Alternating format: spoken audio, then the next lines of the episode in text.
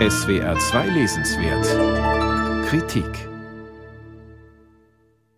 Ein einziges Kind ist eine ganze Welt, sagt Sari zu der Hebamme, die ihr die Schwangerschaft bestätigt. Sari ist ultraorthodoxe chassidische Jüdin und lebt in New York City.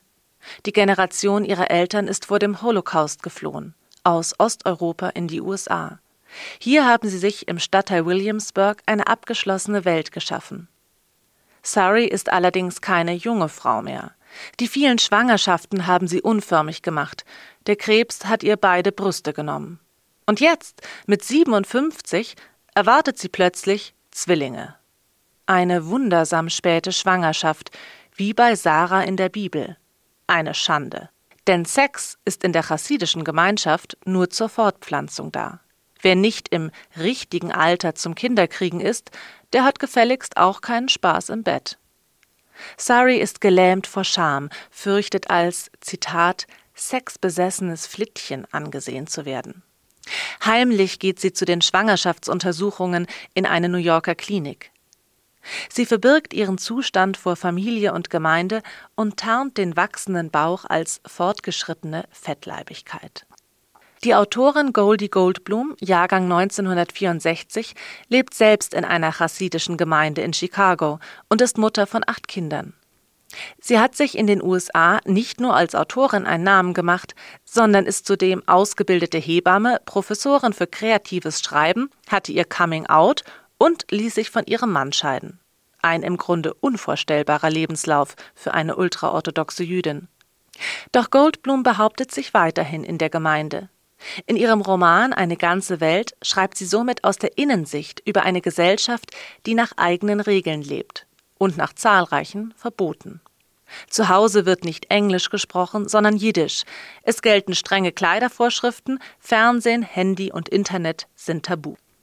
Eine teils bizarre und materiell ärmliche Welt ist das, in die Goldblum ihre Leser führt. Mit viel Detailliebe schildert sie Alltag und Festbräuche.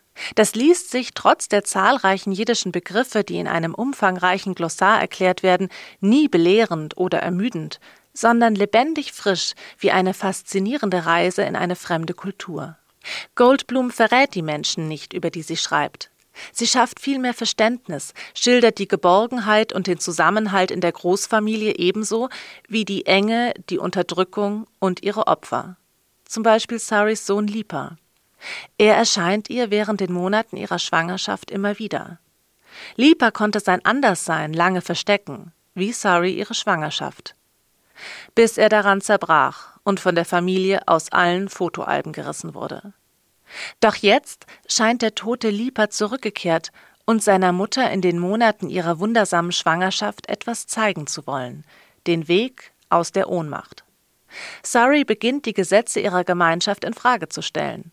Mitunter ist das auch komisch, etwa wenn Surrey die aufmüpfige Mutter gegen ihre eigene frömmlerische Tochter aufbegehrt. Geradezu archaisch und ohne ideelle Überhöhung zeichnet Goldblum zudem die Strapazen von Schwangerschaft und Geburt, welche die 57-jährige Surrey physisch an ihre Grenzen bringen. Die medizinischen Untersuchungen in der Klinik sind eine fortwährende Entwürdigung, die sie stoisch erträgt. In den Augen der Ärzte ist Sari, die stolze Matriarchin, nicht mehr als eine dicke alte Hinterwäldlerin und ein medizinisches Phänomen.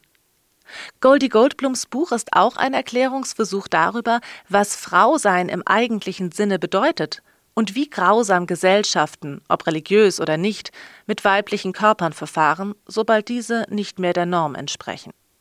Eine ganze Welt ist ein von Anfang bis Ende packender Roman. Schlicht, klar, unsentimental und entwaffnend herzzerreißend. Goldie Goldblum, eine ganze Welt aus dem Englischen von Annette Grube, erschienen bei Hoffmann und Kampe, hat 288 Seiten und kostet 24 Euro.